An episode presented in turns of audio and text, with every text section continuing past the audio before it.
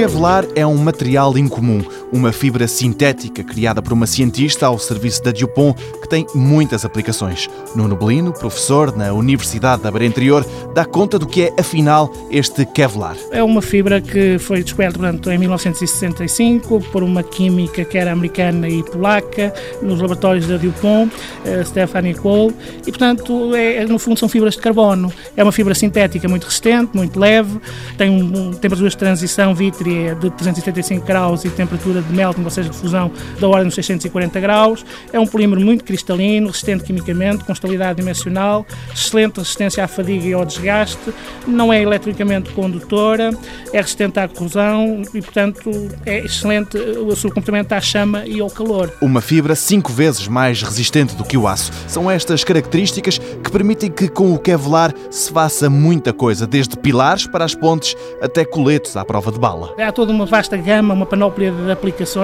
eh, no âmbito do têxtil. Ele interessa-nos porque, efetivamente, utiliza-se nos coletes à prova de bala e em vestuário de proteção contra impacto e térmico, portanto, alta resistência térmica. Temos também a fabricação de raquetes de ténis, motores de avião, escudos militares, aplicações na construção civil, como sejam pilares de pontes, cabos náuticos, adesivos, cordas e cabos de fibra óptica, pneus, sistemas de aquecimento e arrefecimento de automóveis, enfim, todo um conjunto de aplicações que resultam das suas características. O Kevlar, uma marca registada e patenteada pela Dupont, a prova de que investir na investigação compensa.